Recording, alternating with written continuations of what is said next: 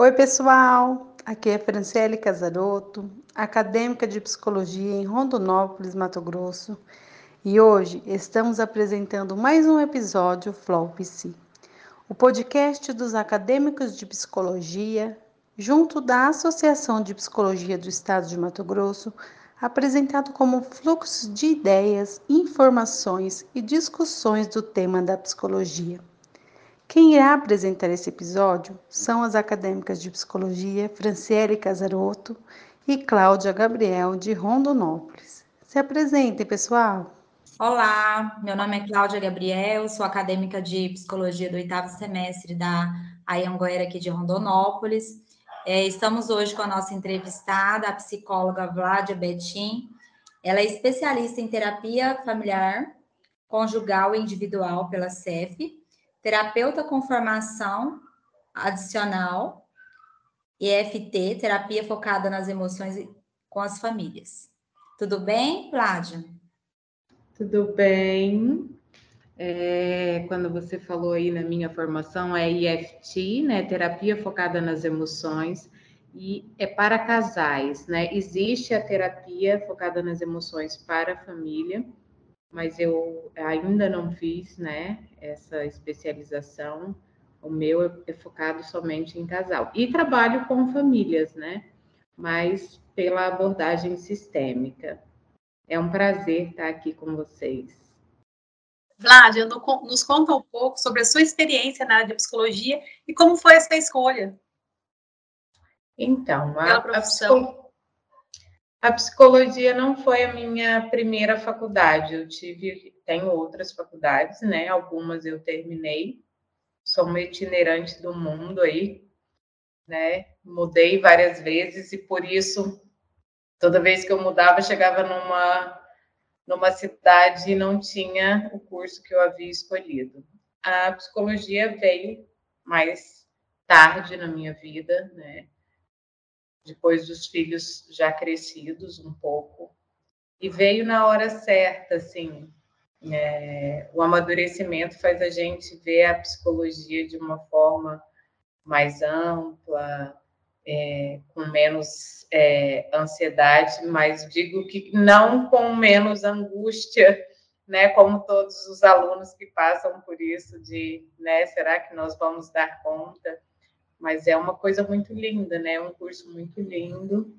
E eu falo que é, a psicologia nos escolhe, né? Ela, ela é, é uma extensão da gente. Não dá para ser a Vládia sem ser a Vládia psicóloga ou vice-versa. É uma profissão que a gente é isso o tempo todo. E é uma profissão muito linda, né? A gente que está nesse início, é. a gente canta com tudo. É tudo muito bonito. Né? E hoje, né, nós queremos falar com vocês sobre esse tema tão importante, eu acho, né, de divulgação mesmo, que é o mês de Setembro Amarelo. Aí nós queremos saber o que é a campanha Setembro Amarelo, na sua visão. Ela é extremamente importante, né? É, o suicídio ele precisa ser olhado é, todos os dias, né?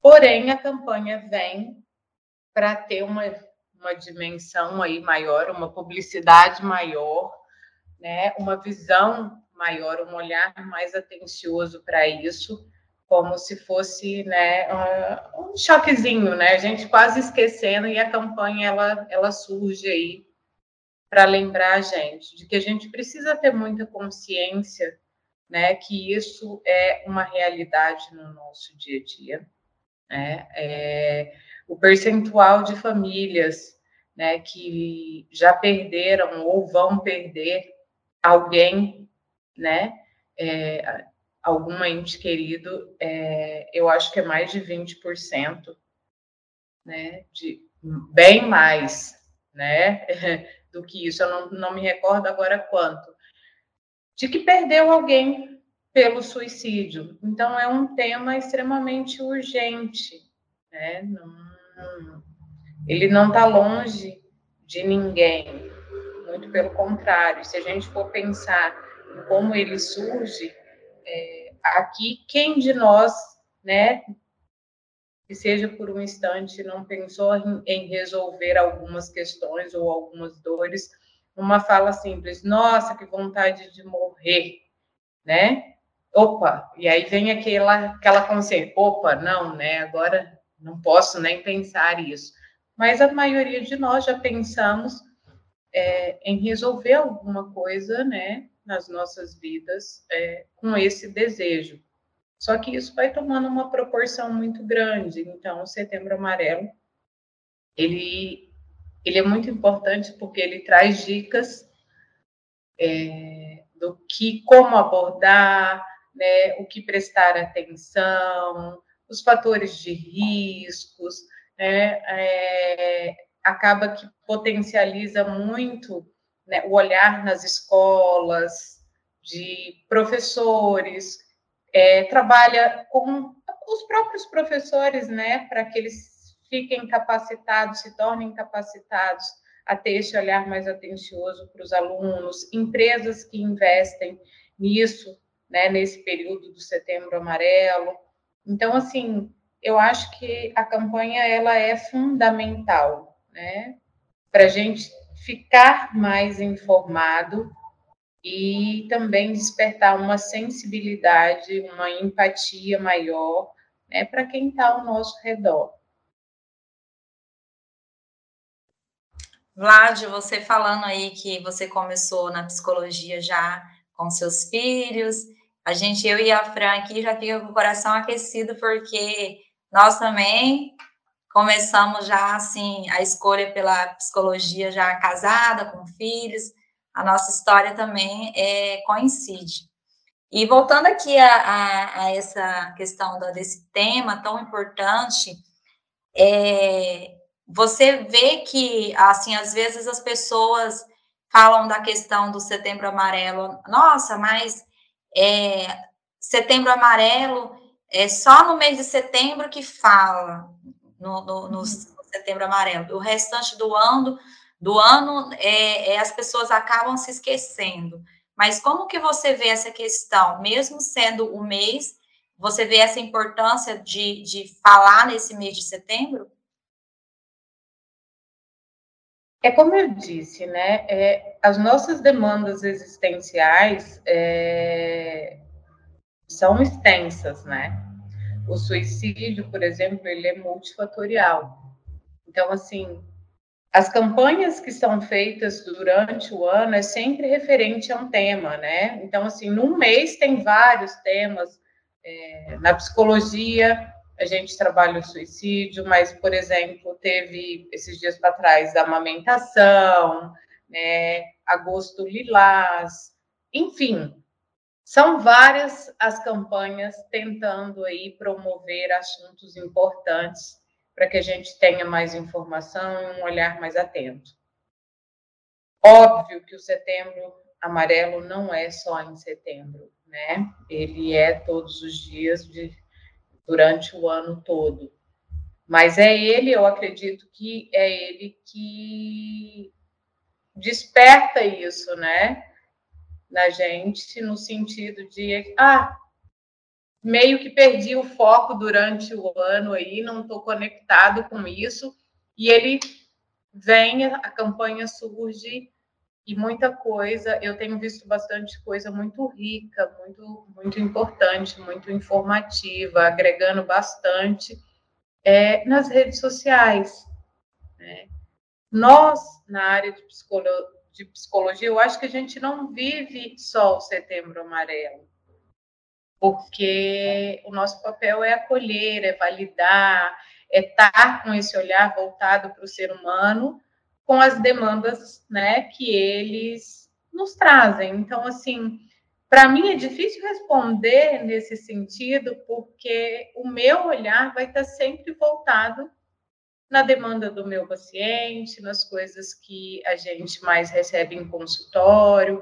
E dores, excessos de dores, é, potencializam, sim, né, esse desejo de morrer, ou quando o paciente traz, é, ai, que vontade de sumir, né?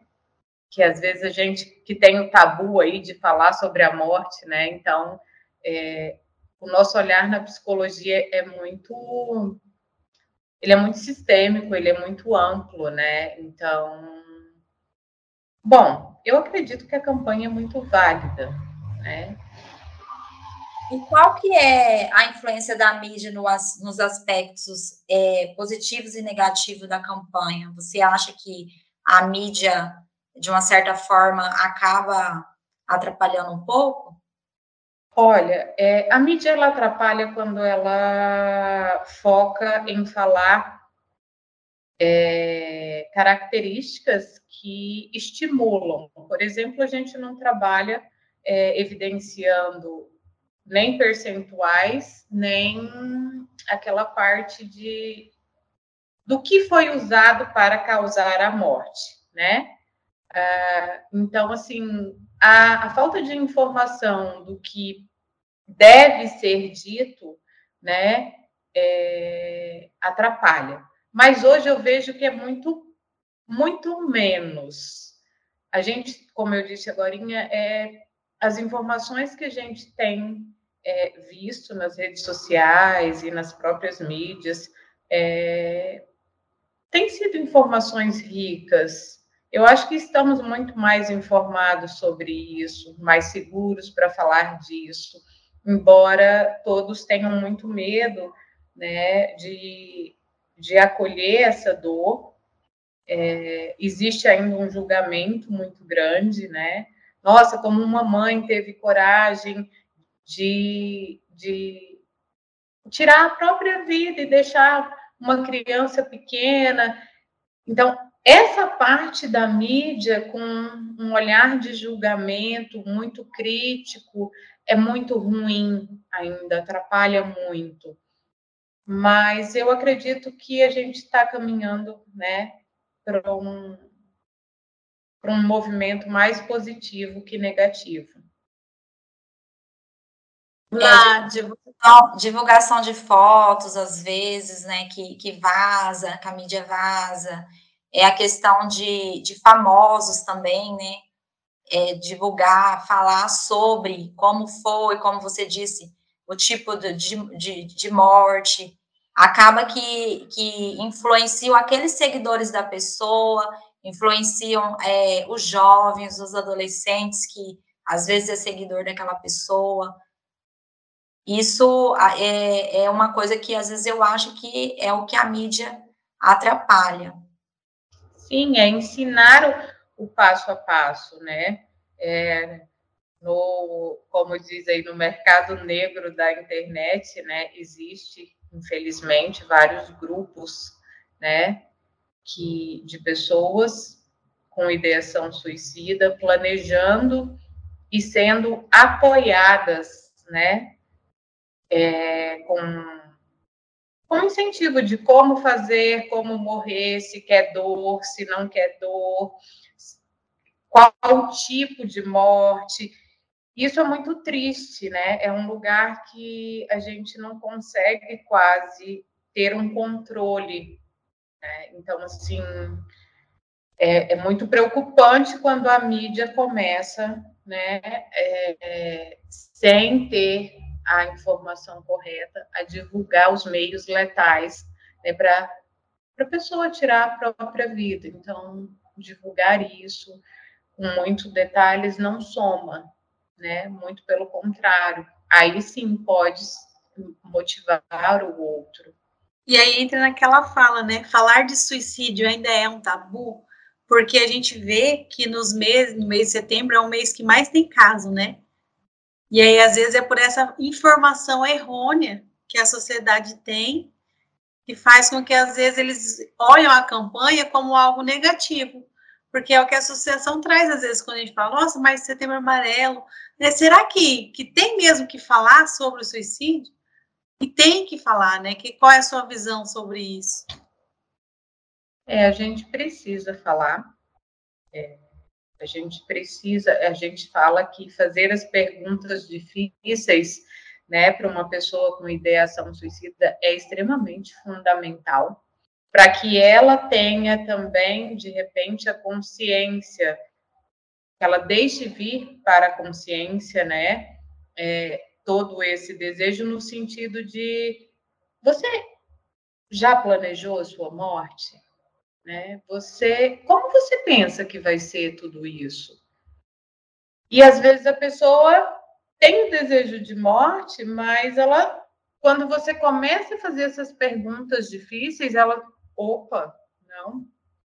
E é aí, né, com uma estratégia muito empática, muito cuidadosa, com muita validação, que ao falar, né, sobre a morte, você pode despertar uma motivação para viver. Né? Então, assim, é, qualquer ajuda não ajuda. A gente precisa ter isso em mente. O julgamento não vai ajudar, é, o ameaçar não vai ajudar, o jogar na cara, como você tem coragem de deixar seu ele não tem coragem, né? É, o suicídio é um ato desesperador. Ele é, ele, a pessoa está desesperada. Opa, deixou de fazer sentido. Pensa uma vida pensar com muita atenção, né? Procurar despertar na pessoa alguma motivação. É um filho, é um filho, em algum momento a pessoa não está conseguindo olhar para ela. Ela já se odeia por isso, né? Ela é só dor. Eu falo que a pessoa se desintegra. Ela, a importância da, da saúde mental em relação ao suicídio. O que, que é? Ela vai se desintegrando, né? Se ela quebra um pedacinho e ela vai para terapia, ela vai para o psiquiatra, ela vai lá e cola, ela continua, tem a cicatriz, mas ela continua inteira. Se a gente vai se desintegrando e não vai juntando os, os pedacinhos, chega numa fase em que a pessoa olha e fala: não tem mais jeito. Eu estou em farrapos, né? E aí é um ato impulsivo. Né? Então, assim, foi entender isso, que o suicídio é um ato impulsivo e que a gente precisa é, amenizar essa crise para que a pessoa supere as crises até superar né, toda essa dor é muito importante. E quais são os fatores de risco que levam a pessoa ao suicídio? Então, né? cada um é um. Né? O, é multifatorial, não existe um ato isolado, existe é, o pingo é, que transbordou o balde. Né? Que transportou o copo. Ele é muito fatorial, né? Por exemplo, é, é, há tempo eu venho em conflitos, é, abuso de substância, é, relacionamento que nunca dá certo, e eu nunca cuidei, né? Nunca parei para resolver tudo isso. Chega uma hora que, nossa. Só que além disso é muito importante a gente entender que a gente precisa saber qual é a percepção da pessoa diante daquela experiência que ela está vivendo. Ah, é porque separou. Opa, isso não é um fator de risco se a pessoa não trouxer para mim que aquilo foi a gota d'água, né, que transbordou, que fez o balde transbordar.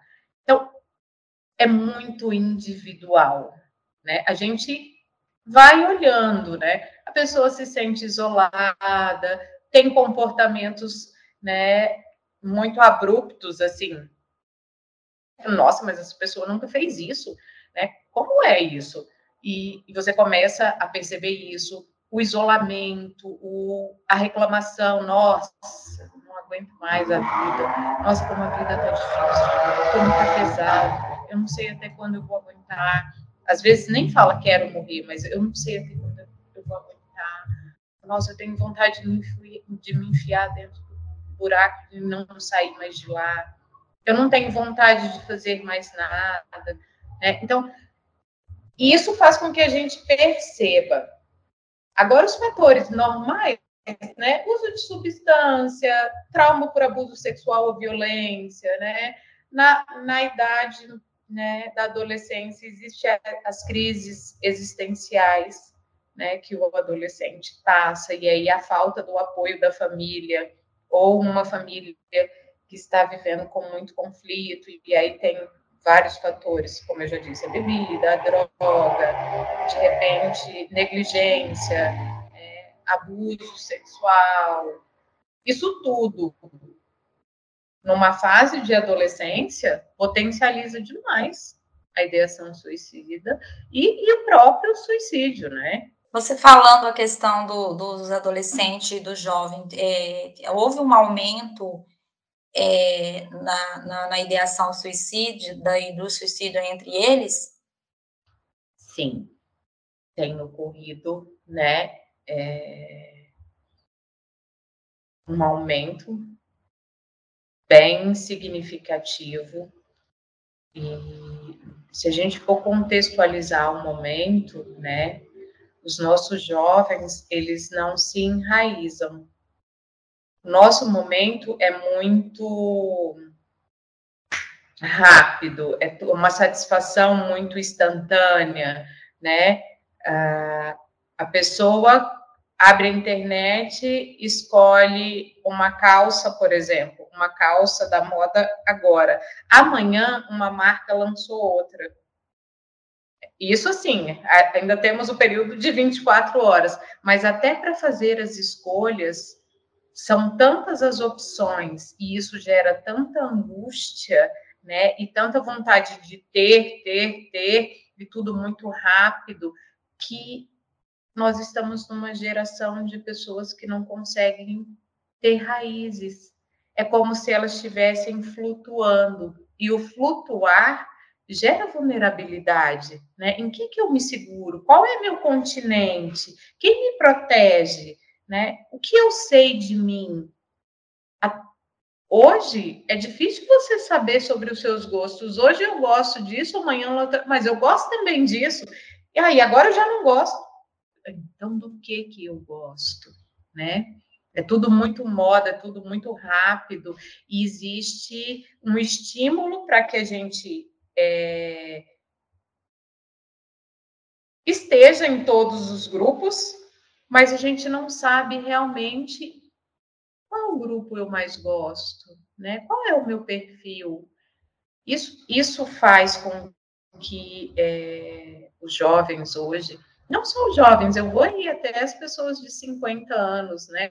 Pegando essa, essa geração toda, a gente está muito vulnerável e sem raízes, sem continente sem dizer isso aqui é meu, sem prioridades, né? Sem saber escolher e sem saber fazer, né? As nossas próprias prioridades. A gente quer um pertencimento de muita coisa. E aí a gente não consegue. A questão da, das redes sociais, você acha que, que aumentou a, esse sofrimento no, nos adolescentes, nos jovens, a, a questão de de pensamentos suicidas? É, existe nas redes sociais uma vida muito perfeita que quem está mentalmente saudável se pega por vezes acreditando né, nos filtros de beleza, digamos assim.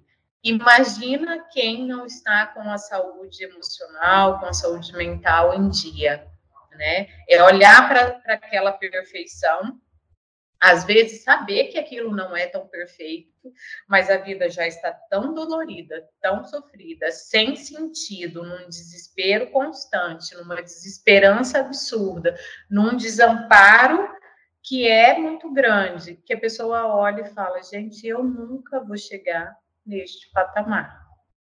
Né? Então, é, isso é, piora muito.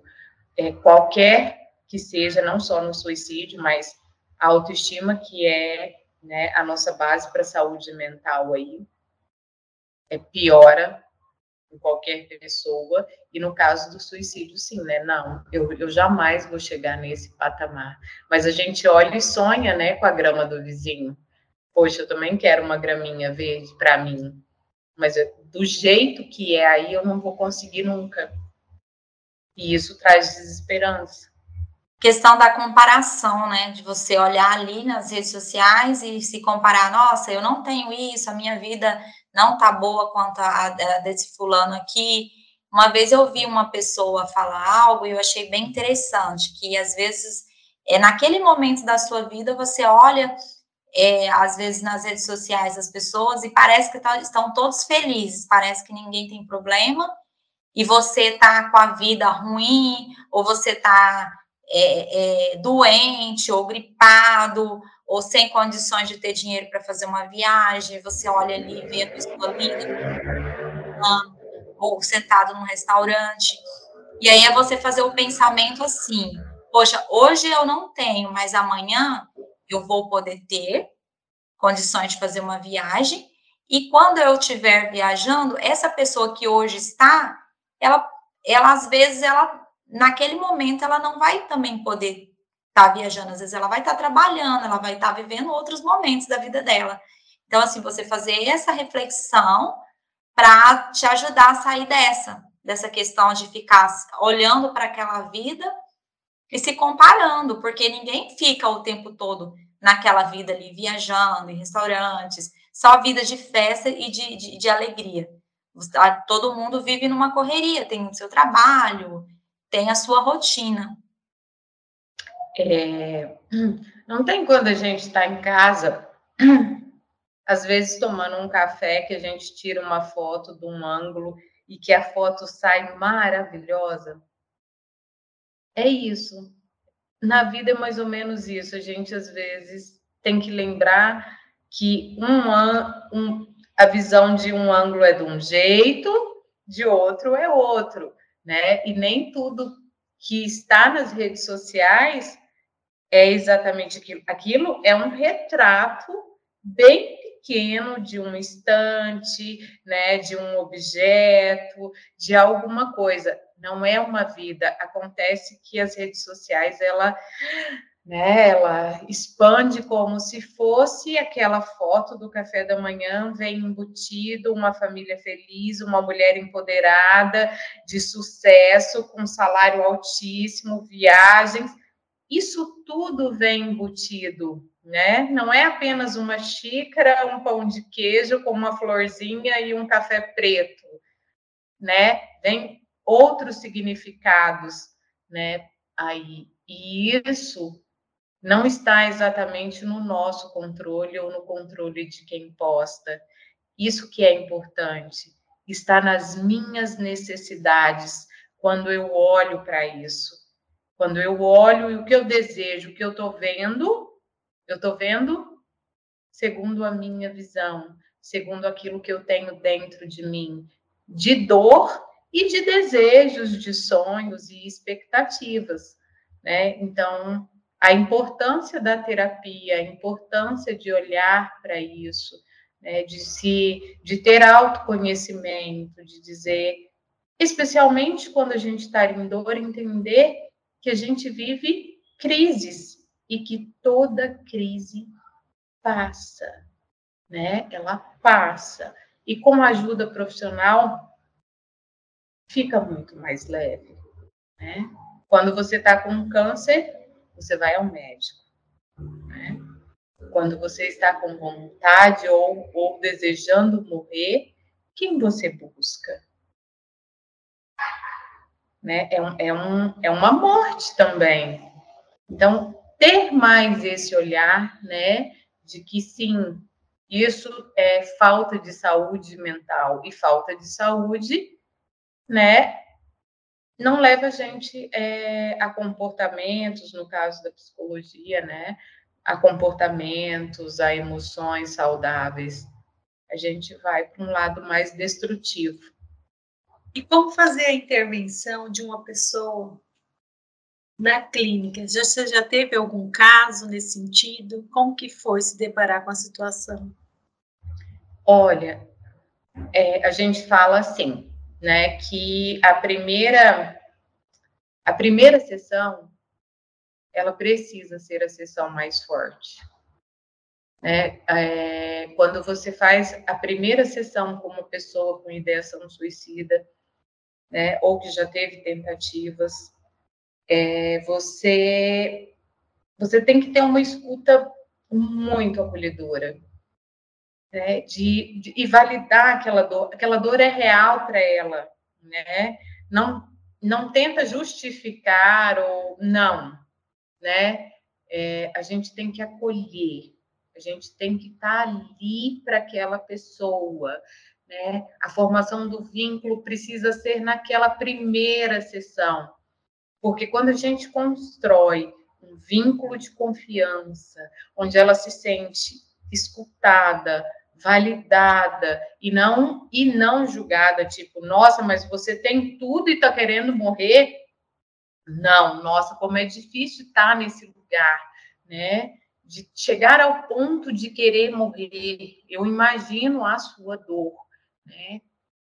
Quando você faz uma sessão forte, o seu vínculo é estabelecido, essa pessoa desenvolve ali com você, né, um, um uma confiança e com certeza, né, é, a, o percentual é alto que ela se segure e ela volte para a próxima sessão sem tentar, né, sem é, pensar, ela pode até pensar, mas ela, não, eu vou me dar uma chance de fazer o meu tratamento, né, então é muito importante que a gente esteja, nós profissionais, é, que a gente esteja preparado para receber uma pessoa é, com ideação suicida e que a gente consiga fazer na primeira sessão uma sessão extremamente pontual, forte, acolhedora, empática e vai vir, né? Hoje a gente sabe que você, se você atende criança, você pode receber uma criança que vai estar num ponto tão, né, de dor tão alto e ela vai te dizer, né? É, eu pensei em pular da minha sacada. E se você não for pontual, mesmo que você fale com os pais, né? Nossa, ou um idoso, ou um casal, por exemplo, você está ali atendendo um casal e vem isso, né? Então, é um assunto que, independente do público que você atende, nós, como profissionais, precisamos muito né, estar preparados para atender. E eu acho que enquanto clínica, né, igual eu pretendo atender criança e adolescente. Uhum.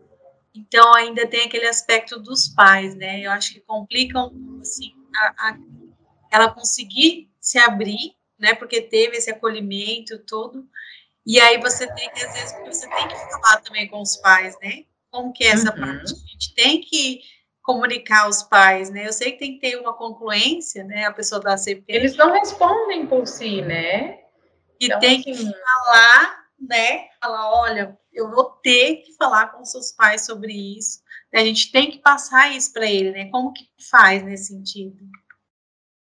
Então, eu não, não atendo crianças, mas é, a gente sabe que eles são, podem ser autônomos em relação a sentimento, a, a ter escolhas, né? Dentro de um limite, porque nós, pais, somos responsáveis, né? Pela sobrevivência, pela segurança e tudo mais de uma criança que realmente, né, precisa dos adultos. Então, assim, se você faz uma sessão forte com essa criança, né, ela vai estabelecer um vínculo com você. E ela vai entender que se você diz que você precisa falar com os pais, ela vai se sentir segura mesmo que ela tenha medo, né? Ela vai confiar em você. Então, aí está a importância da nossa empatia, da nossa congruência, de estar ali para aquela criança, de ser é, um lugar, né, um continente mesmo, para ela se sentir protegida e segura. E aí ela vai olhar para você e vai dizer: não, eu tô com medo, né? Eu não sei o que eles vão pensar, mas tudo bem, né? Ele não vai se sentir só. É, e na verdade é até importante, né? Porque você passa isso para a criança, você vai ter esse diálogo.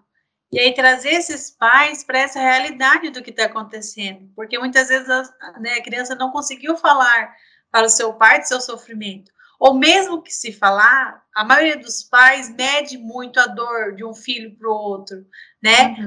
Mas isso não é nada, isso não é nada, mas para aquela criança é muito, e é aquilo que está causando dor. Então, saber, né, é tão importante a gente, como psicólogo, saber orientar esses pais, fazer esse acolhimento, fazer com que, tipo assim, eu também estou aqui, né? Somos uma corrente, eu, você, seu filho, estamos buscando o melhor, seria mais ou menos esse sentido também, né? De trazer esse pai para perto, porque a hora que ele sair do consultório, quem vai estar no dia a dia é a família, né? Então é importante que esses pais saibam lidar com essa criança. Como eu trabalho com família, eu falo sempre assim: nós temos uma, uma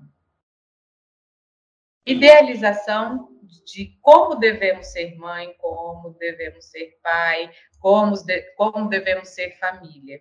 E a gente esquece que quem ensina a gente a ser mãe são os filhos. E cada filho faz com que a gente aprenda a ser a mãe ideal para aquele filho. Né? Não dá para ser a mesma mãe né, para todos os filhos. Cada um tem uma necessidade diferente. Né? Quando a gente olha para isso, a gente se conecta mais com os nossos filhos, né? De lembrar que ele está me ensinando a ser mãe, eu estou ensinando ele a ser filho, né? E a comunicação, hoje, quando eu recebo famílias no consultório, ela é. Ela costuma ser o problema-chave, né? Porque falta uma comunicação clara, né? Uma comunicação que seja permitida também, a permissão de se comunicar, né? Existe até um certo limite, de repente os pais bloqueiam, o, o próprio filho né, acaba, não, para minha mãe não dá, não conta esse tipo de coisa, melhor não, porque ela já vai me julgar. E aí é, quando a gente trabalha comunicação com família, como tudo flui. Tanto aprender a ouvir, o aprender a falar, né? O, o, realmente olhar e dizer, tá, mas o que, que você está querendo dizer com isso? Porque eu entendi isso. E dar a oportunidade do outro dizer, não, não, não tem nada a ver com isso que eu estou tentando te dizer, né? Então, a comunicação, ela é a chave né, para uma relação é, saudável entre as famílias. Acho que em todas as relações, né, não só a família, mas família é uma coisa mais intensa, né? É bem isso mesmo. E voltando ao nosso tema, segundo a ONU, a cada 40 segundos uma pessoa no mundo se suicida. Com a pandemia, você acha que os casos aumentaram? É, eu acredito que sim, a gente tem visto nos últimos três, quatro anos, né? Três anos, assim, é, especialmente na parte né, é, infantil, o quanto isso é, aumentou. No Nordeste, bastante, né? O índice percentual aí tem aumentado, é, tanto em casos infantis, adolescência, como idosos também, num contexto geral. As famílias passaram a viver mais juntas, né? O abuso sexual aumentou, é, a agressão física, a violência contra a mulher aumentou. A gente teve que lidar com as demandas de vícios, né? É, a criança muito próxima de tudo isso. E, e sim, a pandemia, ela, eu acredito que ela trouxe muitos benefícios, inclusive a resiliência, que é algo que a gente é, recebeu e aprendeu, e quem já tinha potencializou. A gente teve que ser resiliente para nos refazer todos os dias, né? Especialmente quem nós que ficamos enclausurados aí um certo tempo. Mas quem não estava preparado para isso, ou quem não tinha uma família que no momento é, permitisse que pudesse olhar para as dores e ter alguém, um porto seguro, muito pelo contrário, né? É uma família que junto tinha medo, tinha briga, tinha vícios, né? Tinha a violência. Isso só veio para somar no sentido de da ideação suicida, do próprio suicídio, o medo, a fome, né? famílias que perderam né? é, comércio, empresas que foram à falência, a incerteza, né, veio e algumas pessoas não estavam preparadas para isso. Então, assim, sim, a pandemia ela colaborou para né, esse aumento. Vládia, é, falando sobre essa questão é, da pandemia, é, você acha que a gente agora, no momento, ou nos próximos anos aí para frente, a gente está ou po podemos viver uma pandemia silenciosa, que é a questão do suicídio? Acredito. É, é, as, a Organização Mundial de Saúde já fala sobre isso e traz aí, né, é, não gosto de falar datas, né, porque não sou uma pesquisadora, mas a gente vê, vê aí se falando, né, num, um percentual altíssimo de suicídio de uma geração desenre... de... sem estar enraizada, né, desenraizadas, né, flutuantes e, e sem âncoras, né, é, o que é bem preocupante são todos nós temos que ter uma âncora, seja por valores, né, por autoconhecimento, famílias que são âncoras para nós. Então, as pessoas estão né, flutuando e sem âncoras, né? E onde a gente vai parar com isso, né? É se sentir solto no espaço, numa solidão né, profunda, numa desesperança, né, no desespero. Qual é o maior desejo, né? Se não tem sentido para nada. Então, infelizmente, é, a perspectiva é de que o suicídio continue aí crescendo, infelizmente. Até porque, assim, é, parece que está se afunilando, né? Parece que antes a gente ouvia falar de, de, de pessoas que se suicidaram, que se suicidaram, distante da gente. Mas era na, na televisão, né, nas mídias. Hoje parece que a gente já ouve, assim, uma pessoa que a gente conhece, o filho de fulano, que a gente conhece, algo que alguém que a gente conhece, alguém da família, parece que vai se aproximando. E, e eu vejo assim que a questão da pandemia falou tanto em mortes na questão da pandemia, de, de, do COVID, da Covid, e assim, pela, pela, pelo que eu, que eu vejo, que a gente está vendo, a questão do suicídio pode chegar, ou, ou já é números muito maiores do que mortes pela Covid. É, existe um, um, né,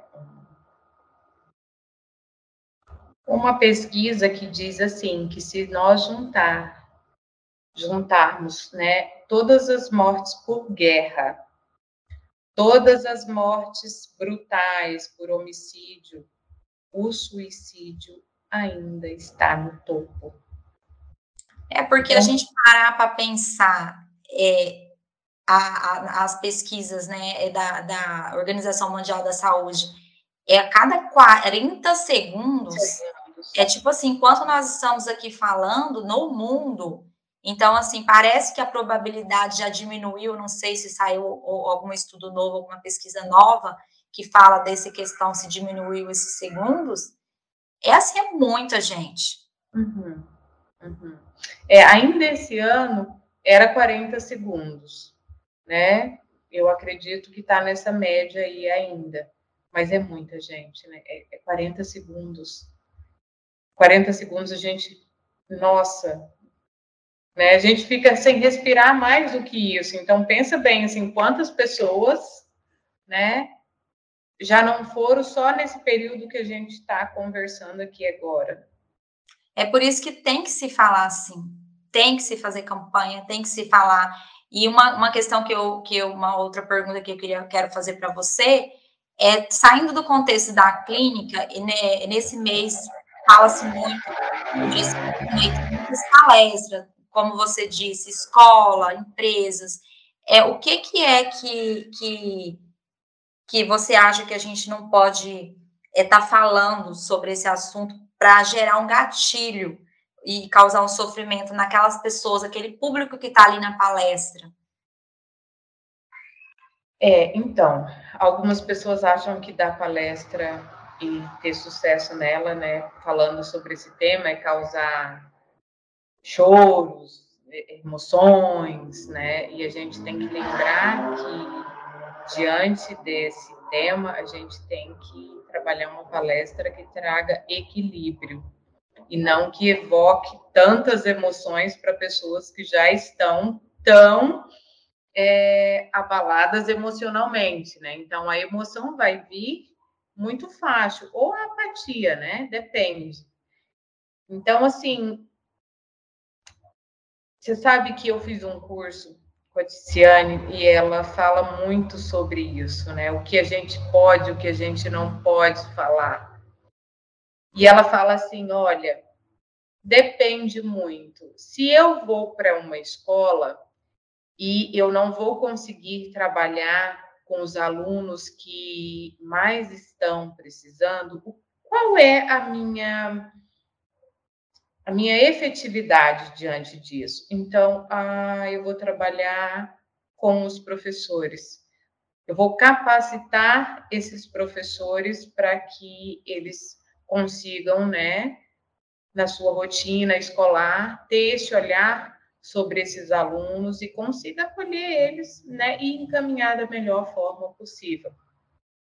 Se eu vou para uma empresa, eu tenho que olhar, eu não ir simplesmente falar e perguntar e, e de repente ver, né, um da plateia é, chorando e tendo emoções e focar naquilo ali. Não, né? Eu tenho que, por exemplo, é, dentro da empresa, trabalhar com os líderes para que ele trabalhe estratégia de enfrentamento, né? De quais, quando vem a sua crise, né? Qual é a sua rede de apoio? O que que você pode fazer que te acalma? Né? Ah, eu ouvi uma música, é, sair para correr, é, é ligar para fulano. O que, que você trabalhar isso, coisas efetivas, né? Porque o que não pode depende muito para cada pessoa. Né? É como ela percebe aquilo que eu estou falando, qual é o contexto dela. O suicídio ele é extremamente subjetivo. O, a sua dor, quando a gente fala de comparação, né, é o que dói em você, talvez não vai doer na Fran. E ela vai tirar isso de letra. Tem um caso que é muito bacana, que a Ticiane conta, que é, é uma paciente estava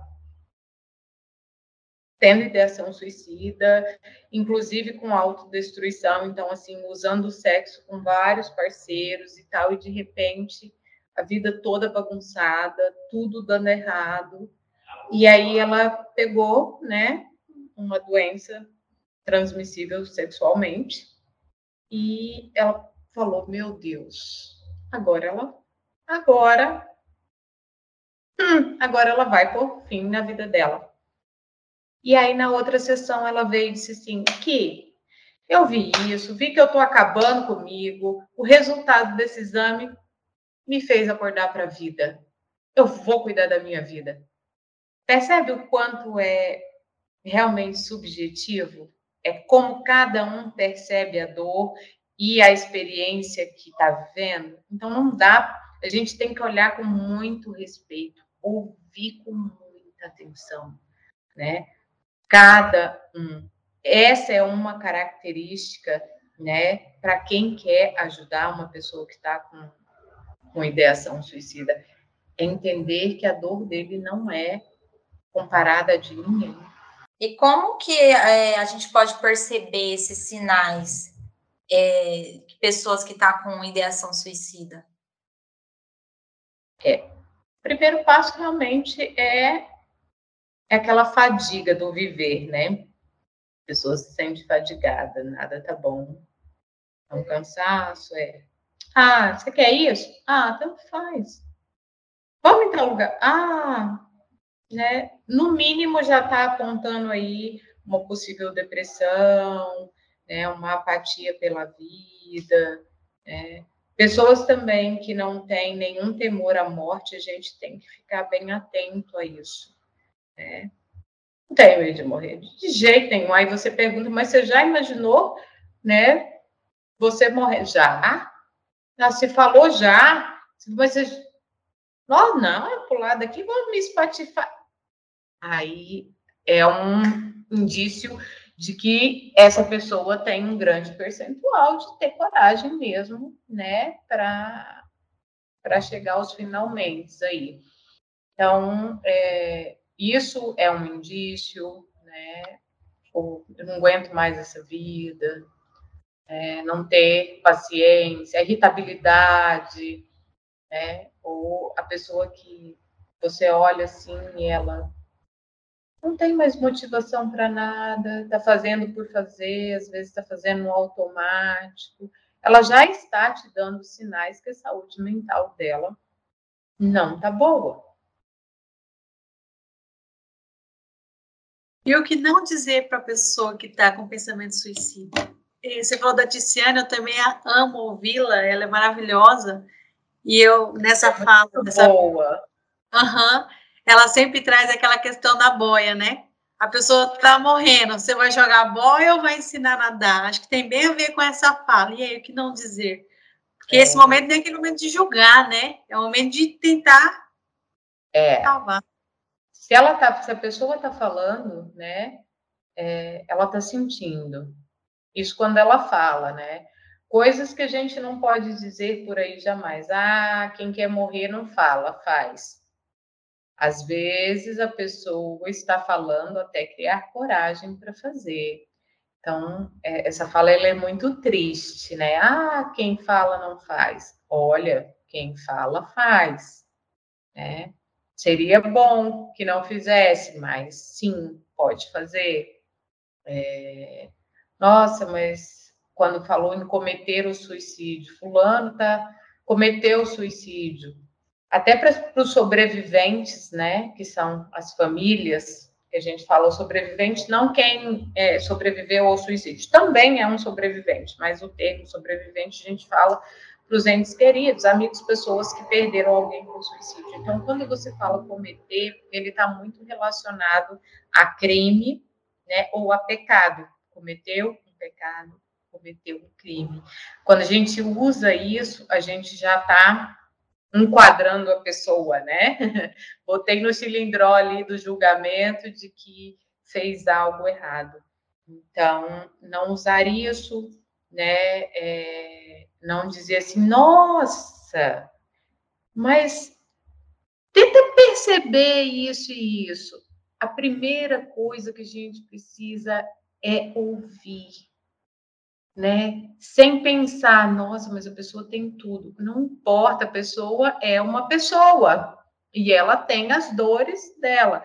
Então, de primeira mão, jamais tentar arrumar solução. A primeira coisa é acolher, para que ela sinta que você acredita na dor dela, Deixa a pessoa falar. A primeira vez que ela está falando com você e você diz assim, mas quem sabe você faz isso? Não, né? Entende aquela dor primeiro, acolhe aquela dor, mostra que você acredita naquela dor. Ou, ah, não, vamos fazer isso, né? Você vai ver que vai passar. Isso é uma coisa que a gente não deve fazer, né? Ah, vai... não, isso é bobeira. Olha para a sua vida. Eu vou te levar em tal lugar que você vai ver o quanto a vida do outro é muito mais difícil, né? Não, a gente não faz isso. Né? Isso não é a dor dela. A gente está desmerecendo a dor dela, tentando minimizar a dor da pessoa e está com uma dor quase insuportável, tão insuportável que ela está querendo morrer então, como que eu vou dizer assim, peraí que eu vou te mostrar uma coisa mais dolorida, né? É desvalorizar essa dor. Então a gente não não deve fazer isso. Você que atende família, né? Essa família que perde o ente querido, como que é essa questão de culpa? Porque eles têm uma culpa bem depois, né? Aquela culpa profunda. Você já atendeu tem alguém? Culpa, tem vergonha, né? É...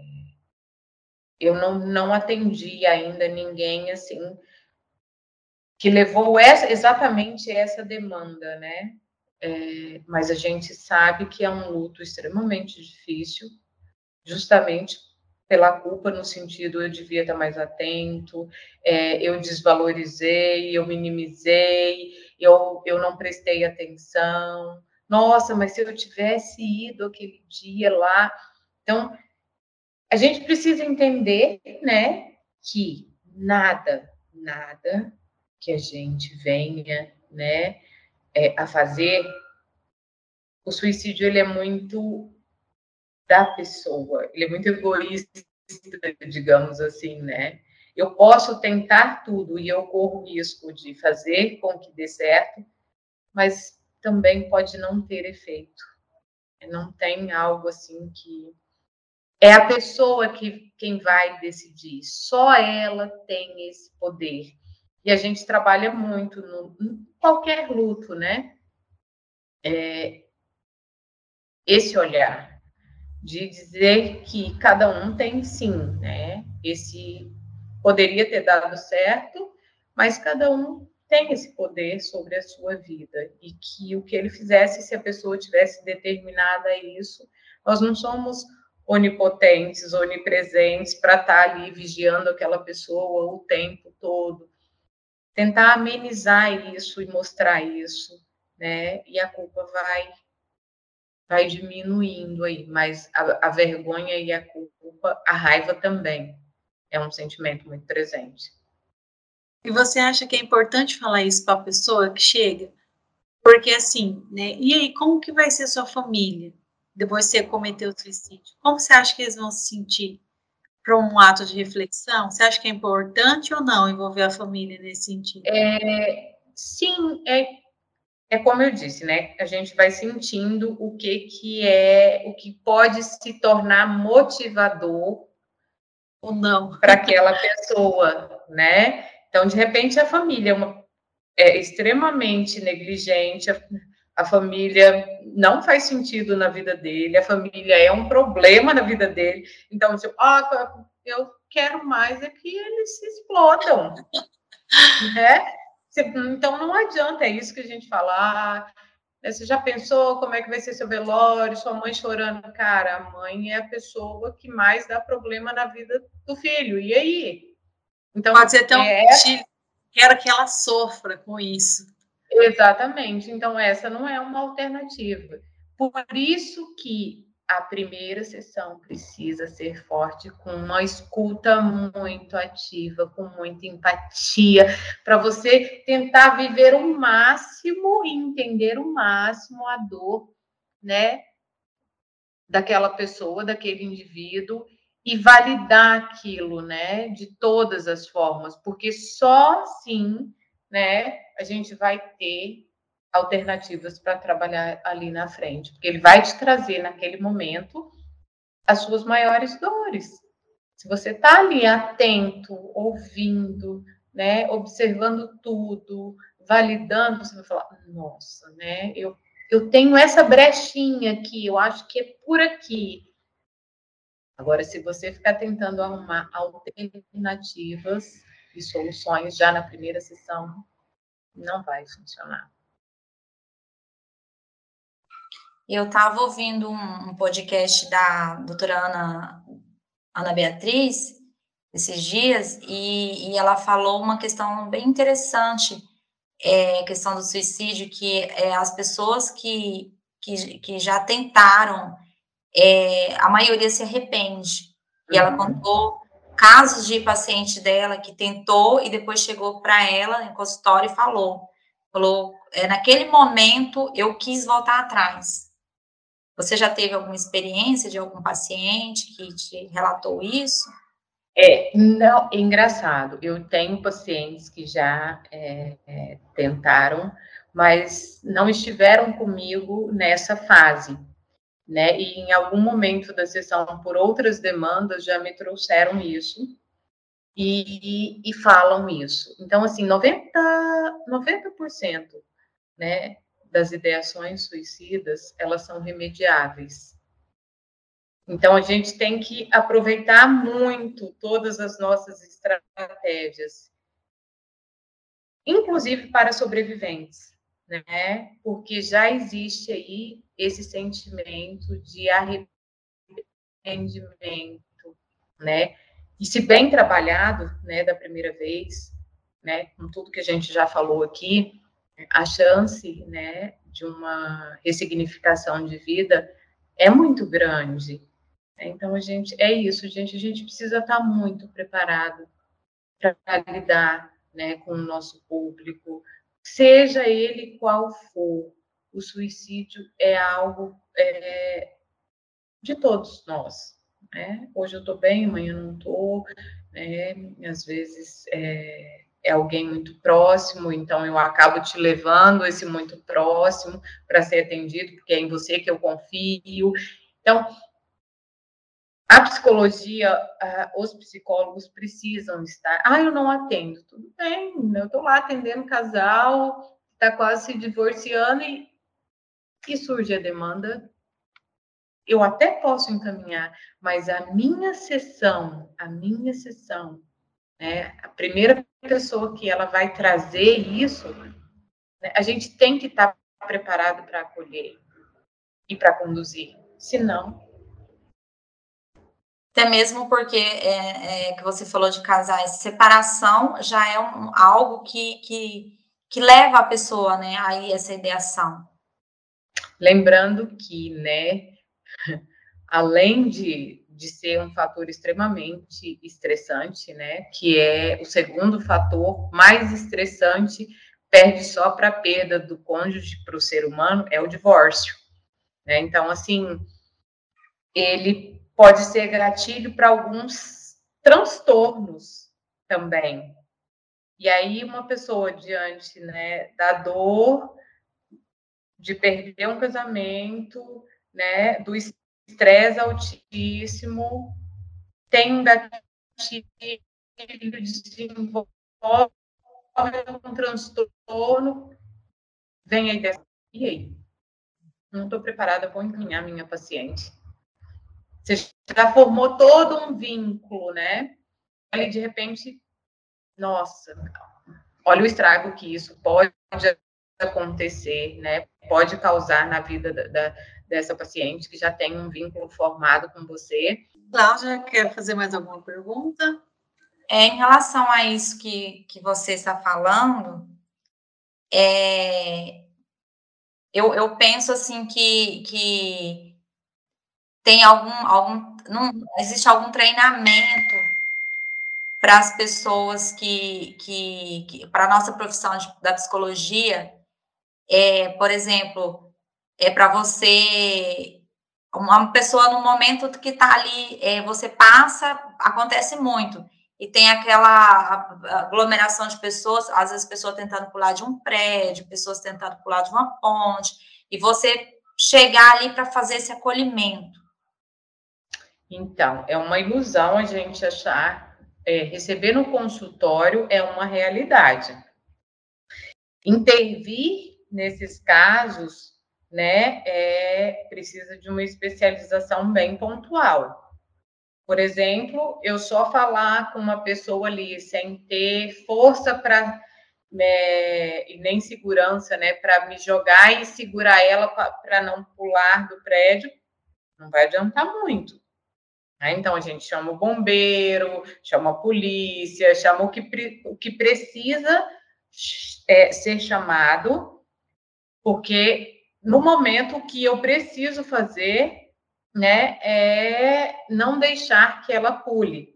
Quem vai fazer isso?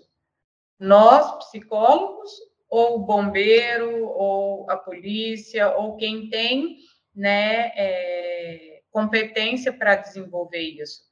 Então, a gente tem que ter isso muito em mente, que o nosso trabalho, inclusive quando a pessoa está em crise, eu não aprofundo reflexão, né? Eu atenuo a crise, porque ela só precisa ter estratégia de enfrentamento, estratégia de risco, para viver ali a crise, passar por ela, e aí depois nós vamos viver o processo terapêutico, que é o fortalecimento, que é trabalhar outras questões mais profundas. Mas na crise, a gente atenua a crise e a gente precisa entender isso, que, que não vai ser uma conversa reflexiva, né, ali num momento de crise que vai funcionar. A gente precisa de pessoas que estejam preparadas para pular e agarrar essa pessoa. E é bem essa fala dela que ela que a Tiziane traz na questão que eu joguei aquela hora. E aí, eu vou jogar a boia ou eu vou ensinar a nadar?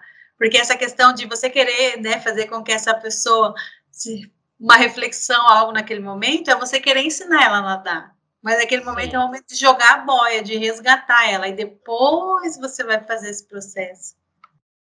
Eu achei bem interessante essa questão, porque às vezes nesse momento, é, ah, chama ali a psicóloga ali para tentar ajudar. Então, quer dizer que o, o, o melhor é estar tá chamando o bombeiro, estar tá chamando o, o SAMU, para estar tá ali resgatando essa pessoa. É isso mesmo? Sim.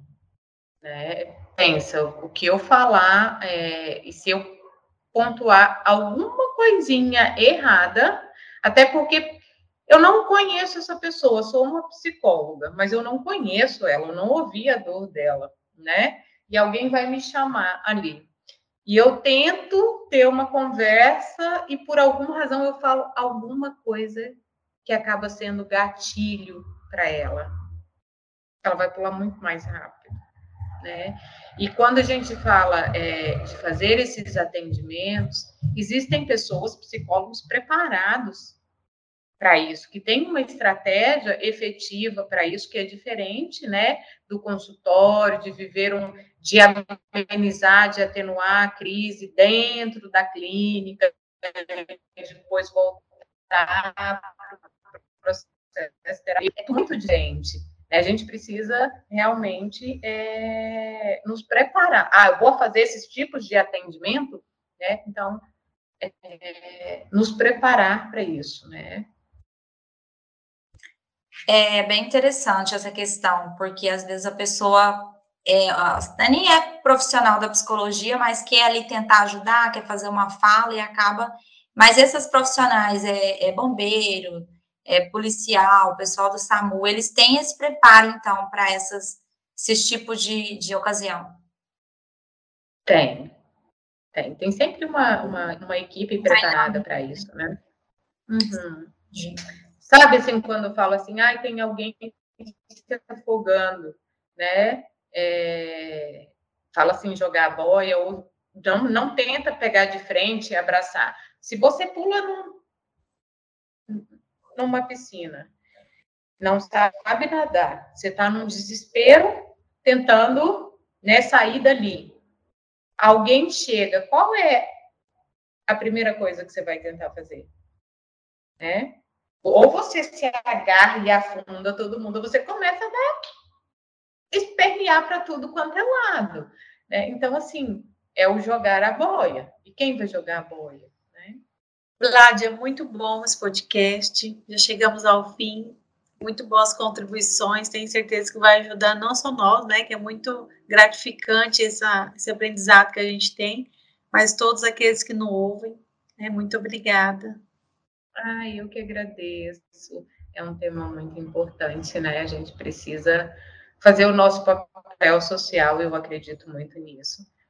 É, a gente nós somos seres sociais também, dentre muitas outras coisas, e, e, e, e eu acho que é, dividir né, conhecimento, trocar experiências, né, dividir dúvidas, crescer junto, né, é o que pode fazer das nossas vidas algo é, bom, né? É o que nos traz é, satisfação é essa troca, é saber que alguém que ouviu por alguma razão, né, mudou de ideia, um profissional que ouviu né, uma dica, alguma, nossa, né, isso aqui vai me ajudar. Eu acho que é isso, conhecimento tem que ser compartilhado sempre. Também quero agradecer pela, pela sua contribuição, por você ter aceitado o nosso convite para estar é, participando né, desse podcast, que ajuda muito, tanto nós acadêmicos, como os ouvintes que, que, que vão ouvir. E esse tema tão rico, tão importante, eu espero ter é, contribuído e ajudado, né? É, esse podcast pode ajudar muitas pessoas, às vezes, que pode ouvir num momento difícil da sua vida, né?